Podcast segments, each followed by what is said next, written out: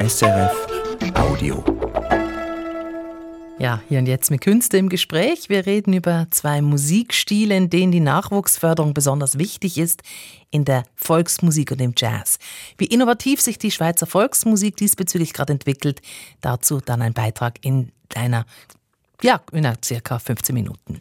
Und als erstes schauen wir uns in der Jazzszene um. Das Jazzfestival Generations im thurgauischen Frauenfeld feiert dieses Jahr sein 25. Jubiläum. Das Festival bringt etablierte Musiker mit Nachwuchstalenten zusammen in einer einzigartigen Mischung aus Konzerten und Mentoring-Programm. Seit fünf Jahren ist Dominik Däuber fürs Programm verantwortlich. Der 44-Jährige ist auch Leiter des Musikkollegiums Winterthur und war einigen Jahren der lang das KKL Luzern gemanagt. Zum Jubiläum verordnet er dem Festival nicht nur eine Stilöffnung, sondern hat sich auch ein neues Förderprogramm ausgedacht, das Bandcamp. Dort werden nicht einzelne Musiker und Musikerinnen, sondern ganze Bands gefördert. Anina Salzer hat mit Dominik Däuber gesprochen. 25 Jahre Generations. Und das heißt ja auch, dass die Idee des Generations, Konzerte und Nachwuchsförderung zusammenzubringen, 25 Jahre alt ist. Und wenn Sie jetzt zurückblicken, Dominik Däuber, was ist für Sie der größte Gewinn aus dieser Kombination? Der größte Gewinn liegt wahrscheinlich in der Lebendigkeit des Festivals. Wir haben äh, mit den Mentorinnen und Mentorinnen, die unterrichten, fünf bis zehn Musikerinnen vor Ort die ganze Woche. Dann kommen die früher die jungen Menschen aus den Masterclasses dazu, jetzt aus dem Bandcamp. Das heißt, wir haben insgesamt 30 Personen vor Ort, die die ganze Woche in Frauenfeld verbringen und tagsüber wird geübt, geprobt und dann abends im Festival wird das alles auch in die Tat umgesetzt und es entsteht viel Neues und man bringt Menschen zusammen und ich glaube, diese Lebendigkeit, dieses Persönliche, das spürt auch das Publikum. Das Generations 23 präsentiere sich als Metamorphose, schreiben Sie auf der Webseite. Metamorphose, Veränderung. Warum ist Veränderung nötig? Müssten Sie eine neue Generation erobern? Ja, generell glaube ich, ist es hilfreich, wenn wir als Festival genau gleich auf der Suche sind wie die Künstlerinnen und Künstler die Szene verändert sich, die Hochschulen verändern sich, die Bedürfnisse der Künstlerinnen und der Künstler, das Publikum. Wir müssen das Ganze beobachten, wollen das Ganze beobachten und unsere Schlüsse daraus ziehen. Veränderung ist jetzt nicht einfach ein, ein, Zwang in dem Sinne, sondern es ist ein natürlicher Umstand und wir wollen da nicht das verpassen. Singing through my spacesuit about the colors of the stars. But all you hear is just a mute living on Pluto or Mars. Vier junge Bands laden sie ein in ihr neu entwickeltes Bandcamp. Darunter zum Beispiel die Band um die junge Lausanne Kontrabassistin und Sängerin Louise Knobil. Sie setzen mehr auf Zusammenarbeit statt auf Wettkampf. Warum macht das für Sie mehr Sinn? Ein Preis bei einem Wettbewerb macht irgendwie erst dann Sinn, wenn, sage ich mal, das finanzielle Volumen so groß ist, dass man auch wirklich damit was machen kann. Andererseits könnte es sein, dass man mit einem Preis international so Aufmerksamkeit generieren kann, dass man Einladungen erhält für weitere Auftritte. Ich denke, das können wir ohnehin nicht bieten, aber wir wollen mit diesem Bandcamp allen die Möglichkeit geben, am Schluss mit einem Resultat aus dieser Woche hinauszugehen. Das ist Know-how-Transfer, also mehr Wissen in unterschiedlichen Bereichen, aber auch konkrete Aufnahmen, Videoaufnahmen, Tonaufnahmen, Fotos, also Material, das man danach verwenden kann. Also wir setzen da mehr auf Zusammenarbeit und Output mit konkretem Material als einen Preis zu vergeben. Im Jazz geht es darum, den eigenen Sound zu finden. An Jam-Sessions zum Beispiel versucht man sich ja gegenseitig zu überflügeln. Und Jazzmusiker aus der Vergangenheit werden verehrt, manchmal fast wie Götter, Personenkult pur. Sie setzen jetzt auf die Bandförderung, aber müsste nicht konsequenterweise die Förderung schon beim Individuum ansetzen? Das ist so. Ich denke, da sind auch die Hochschulen gefordert.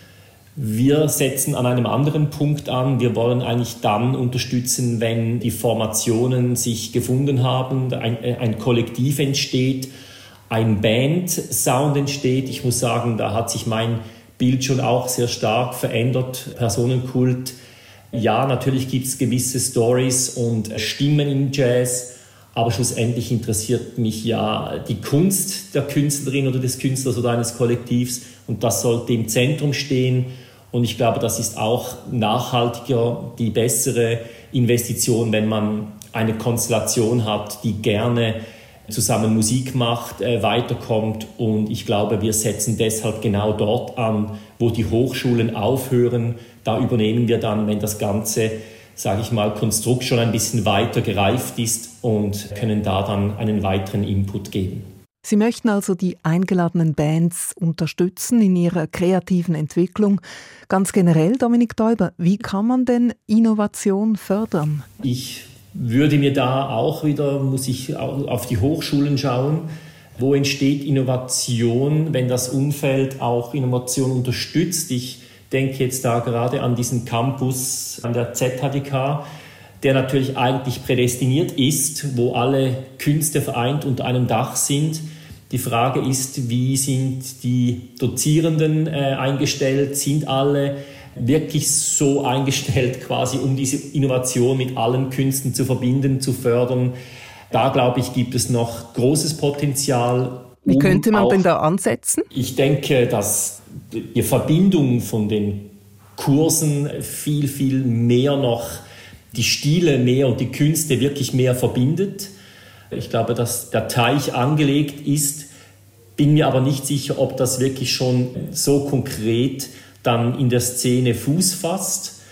Einerseits, andererseits sehe ich auch die Verantwortung natürlich bei Veranstalterinnen und Veranstaltern, dass man auch den Mut hat, solchen Formaten und solchen Gefäßen Raum zu geben, weil immer schwierig ist, alles, was vielleicht noch nicht so unter einem Begriff unterzuordnen ist, braucht wieder mehr Kommunikation.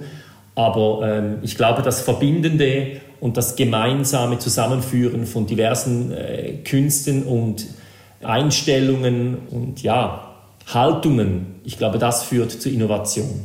Also ganz klar kein Schubladendenken. Ja, Sie haben ja. zum Beispiel Dida Pellet eingeladen. Das ist eine israelische Jazzgitarristin und Singer-Songwriterin. Hören wir kurz in ein Stück von ihr rein. Sylvia lost her sense of being a woman. Sylvia lost her sense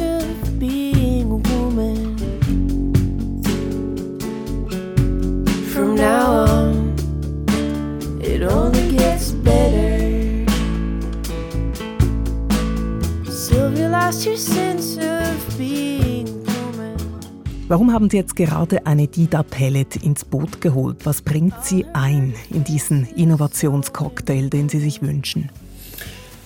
Ich glaube, sie bringt genau das ein, was heute auch unter vielleicht dem Begriff Jazz verstanden werden muss. Sie wurde geprägt durch den Bebop, begann dadurch Gitarre zu lernen und zu studieren, kam dann in die Band der israelischen Armee und dann nach New York, hat wirklich total klassische eigentlich Jazzalben aufgenommen mit einer warmen Stimme, mit ihrem Schalk. Und jetzt ist sie bei einem Album Love of the Tiger, das viel mehr produziert ist, viel mehr auf den Song geht.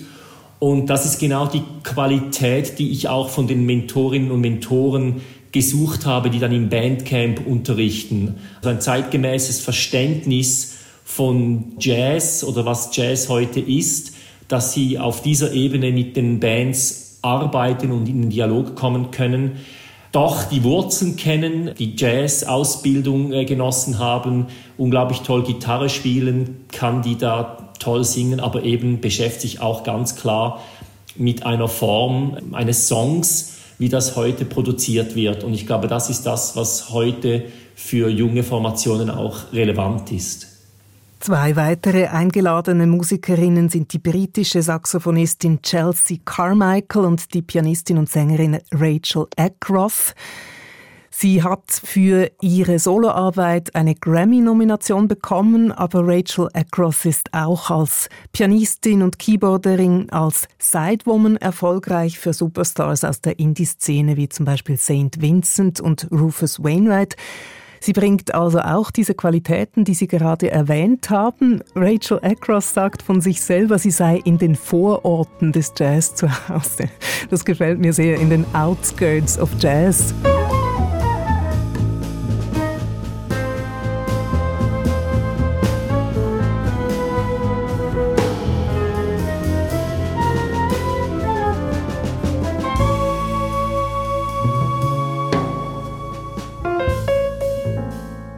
Sie haben jetzt einige Male gesagt, was Jazz heute ist. Dominik Däuber, was ist denn Ihre persönliche Definition? Was ist Jazz heute?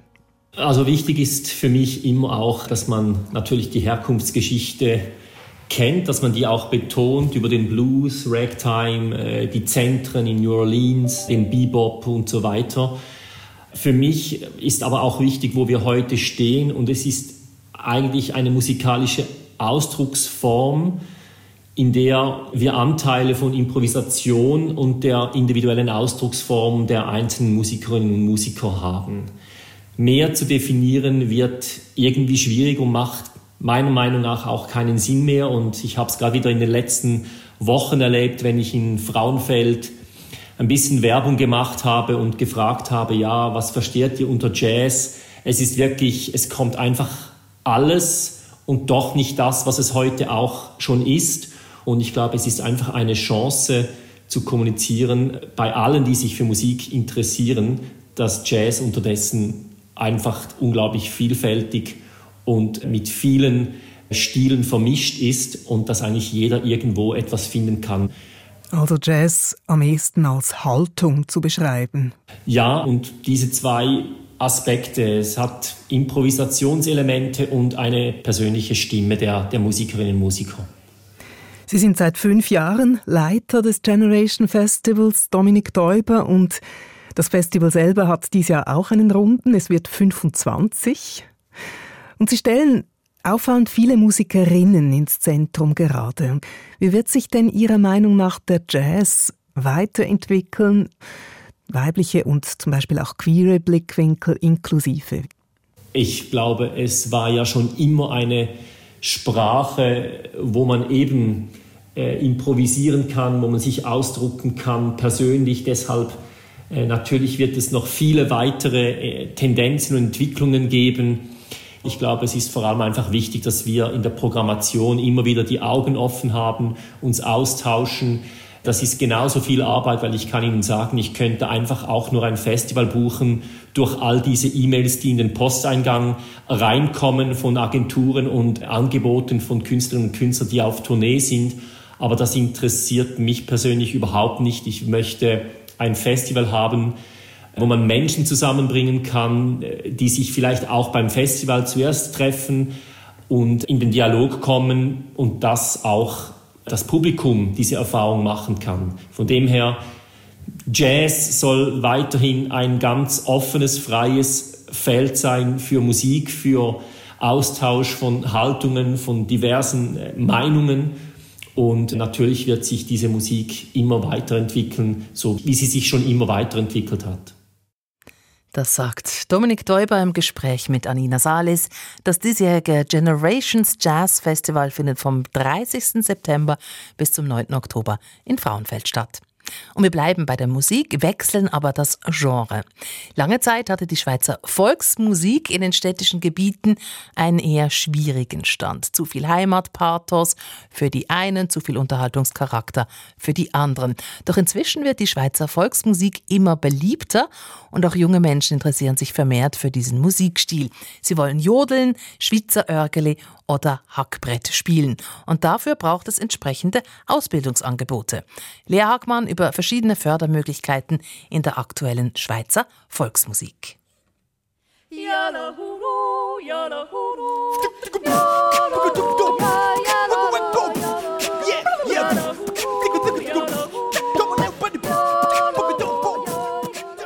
Appenzeller Naturjodel trifft auf Beatboxen.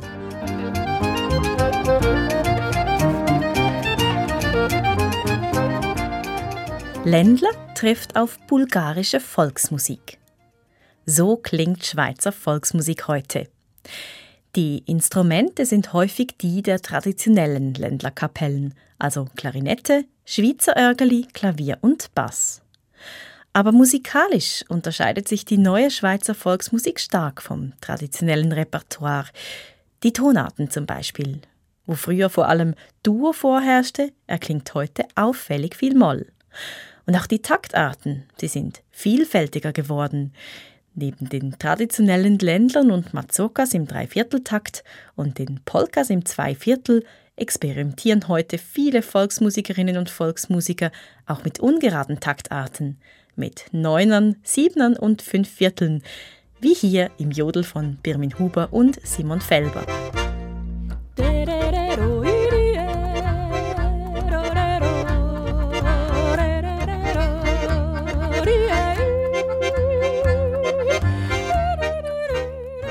Hier lässt sich die neue Schweizer Volksmusik von verschiedenen Volksmusikstilen inspirieren. Aus dem Balkan zum Beispiel oder Skandinavien.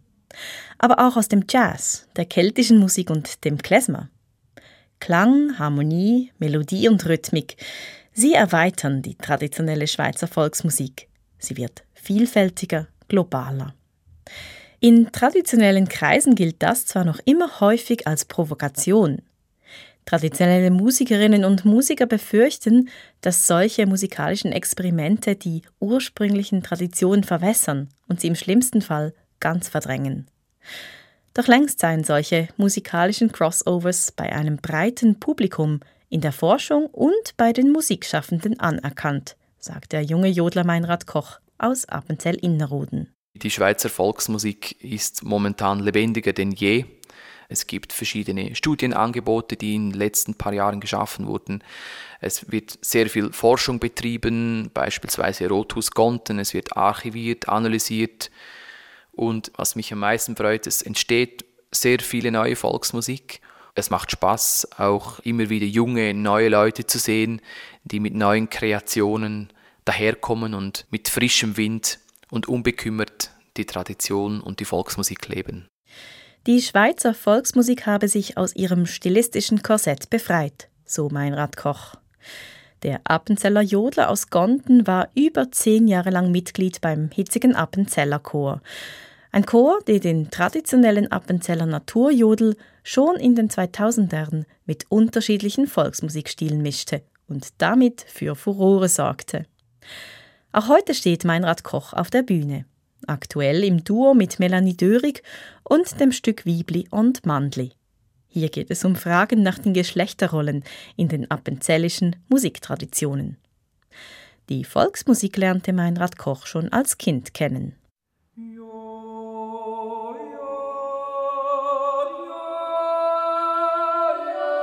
Ich bin auf einem Bauernhof groß geworden und bin dadurch recht früh mit den bäuerlichen Traditionen in Kontakt getreten, beispielsweise mit dem Alpaufzug oder mit dem Omsingen oder Überfahren.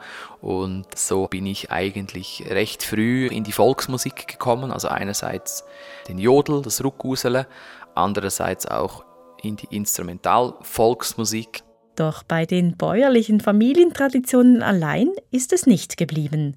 Meinrad Koch nimmt Klavierunterricht an der lokalen Musikschule, später kommen Kontrabass und Gesang dazu. Und besonders gut gefallen habe ihm der Unterricht im Ensemble, erzählt er. Dann wurden wir betreut, auch von der Musikschule als Musikgruppe. Also da kam ein Musiker und unterstützte uns, wie wir die Stücke zusammenspielen können. Und dann in einem nächsten Schritt war sicher beim hitzigen Appenzeller Chor Martin Ulrich, der als Oswettige uns lange Zeit als Coach unterstützte und die musikalische Leitung übernahm.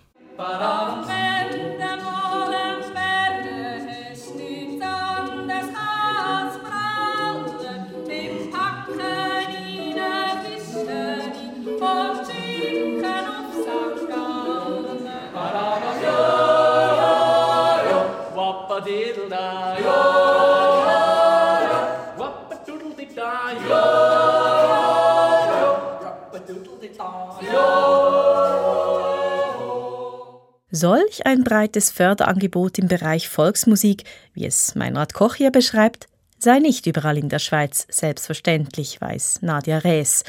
Sie ist Jodeldozentin und Fachverantwortliche für den Bereich Volksmusik an der Hochschule Luzern. Die Ausbildungsmöglichkeiten im Bereich der Volksmusik, die variieren in der Schweiz sehr, je nach Region. Also wenn man in einer Gegend aufwächst, wo die Volksmusik sehr gut beheimatet ist, zum Beispiel Appenzell-Innerrhoden, dann hat man sehr großes Glück. Da ist die Musikschule sehr gut organisiert. Die haben tolle auch Ensembleangebote. In der Innerschweiz gibt es das zum Teil auch, auch im Berner Oberland. Wenn man jetzt aber eher in städtischen Gebieten unterwegs ist, dann ist man da eher auf einsamen Pfaden unterwegs. Da gibt es vielleicht eine Schweizer Örgeli-Lehrerin oder das Angebot Hackbrett, aber die Möglichkeit zum in der Gruppe spielen fehlt dort oft. Je nach Wohnort und Interessen seien darum zusätzliche Angebote nötig. Volksmusikcamps zum Beispiel, wie der Jungtalentschuppen vom Haus der Volksmusik in Alsdorf im Kanton Uri. Hier treffen sich einmal im Jahr Jugendliche, die die Leidenschaft für die Schweizer Volksmusik teilen. Sie tauschen sich musikalisch aus und es entstehen Freundschaften. Und auch diverse Volksmusikwettbewerbe dienen als Förderinstrument, sagt Nadia Rees. Die Volksmusikwettbewerbe wie der Folklore-Nachwuchs, die sind ganz sicher sehr, sehr wichtig, weil man hat so ein Ziel, wo man darauf hinarbeiten kann. Ich persönlich finde einfach auch wichtig, wie die Kritik wiedergegeben wird. Ich bin ein Feedback-Nerd, würde ich sagen. Ich mag es nicht, wenn dann die Feedbacks vielleicht auch eine junge Karriere in eine falsche Richtung lenken können. Also ein zu gutes Feedback, aber auch ein zu vernichtendes Feedback kann da sehr viel Schaden anrichten. Da habe ich schon vieles erlebt. Wettbewerbe haben einen entscheidenden Einfluss auf Volksmusikkarrieren, so Nadia Rees. Aber auch Fördergefäße auf nationaler Ebene sind wichtig. Das Bundesamt für Kultur hat in seinem Talentförderprogramm für den Bereich Musik eine eigene Sparte für Volksmusik. Und auch die Medien, darunter die SRG, nehmen eine Rolle als Talentförderin ein und bieten jungen Volksmusikerinnen und Volksmusikern eine Plattform in Sendungen wie Potsmusik auf SRF zum Beispiel oder auch im Rahmen des aktuellen Talentförderprojekts Jeune Talent Suisse der SAG. Hier hatten acht junge Volksmusikerinnen und Volksmusiker aus allen vier Sprachregionen der Schweiz die Aufgabe, innerhalb einer Woche gemeinsam ein neues Konzertprogramm zusammenzustellen. Im August haben sie dieses dann am Festival Alpentöne in Altdorf uraufgeführt.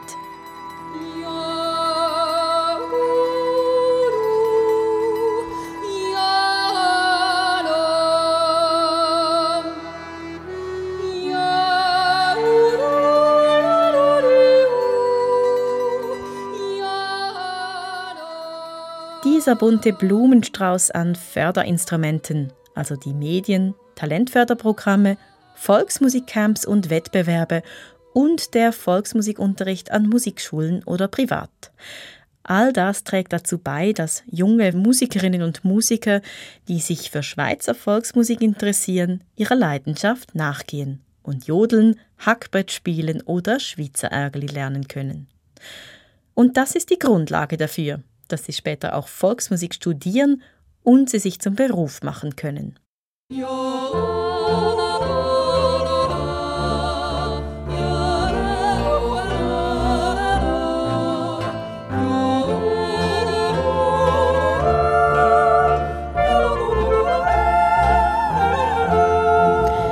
An der Hochschule Luzern wird die Schweizer Volksmusik schon seit vielen Jahren gepflegt und gefördert.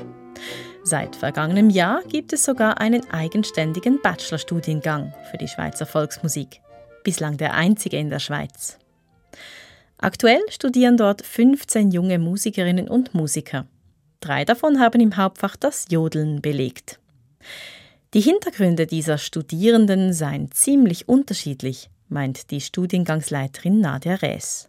Anfänglich hat es viel mehr Studierende, die wirklich die Volksmusik seit Kindheit mit auf den Weg bekommen haben, durch ihr Elternhaus zum Beispiel. Jetzt haben wir auch Studierende, die das an der Musikschule gelernt haben und vielleicht noch nicht diesen Background haben, aber es ist auch spannend zu beobachten, dass eben die Volksmusik auch dort angekommen ist. Das Interesse an dieser Musik ist groß, stellt Nadja Rees fest.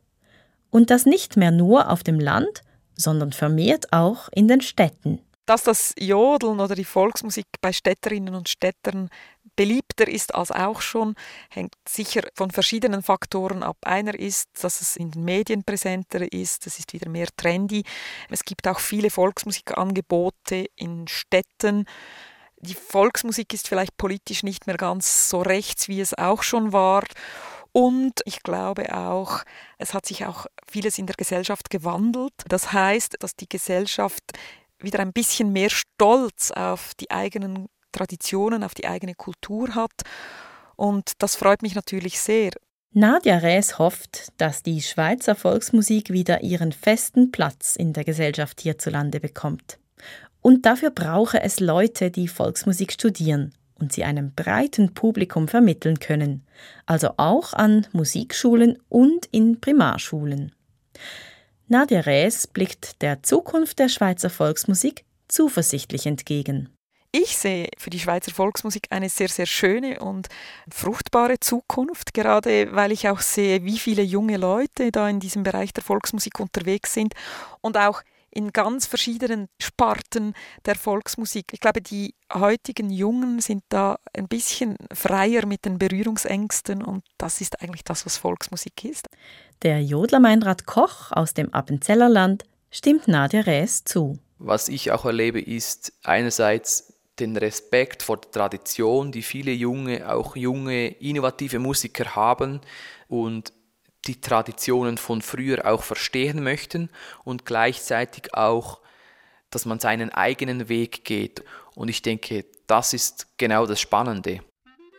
Die Wurzeln der Schweizer Volksmusik erforschen, sie weiterentwickeln und verbreiten. Diese Entwicklung ist aktuell sehr stark und verspricht eine spannende musikalische Zukunft.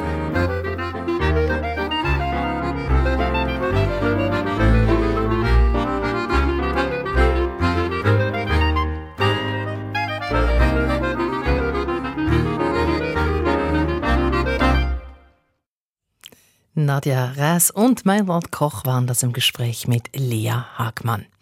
In den nächsten Tagen stehen bei uns junge Musikerinnen und Musiker aus unterschiedlichsten Genres aus allen Landesteilen im Fokus.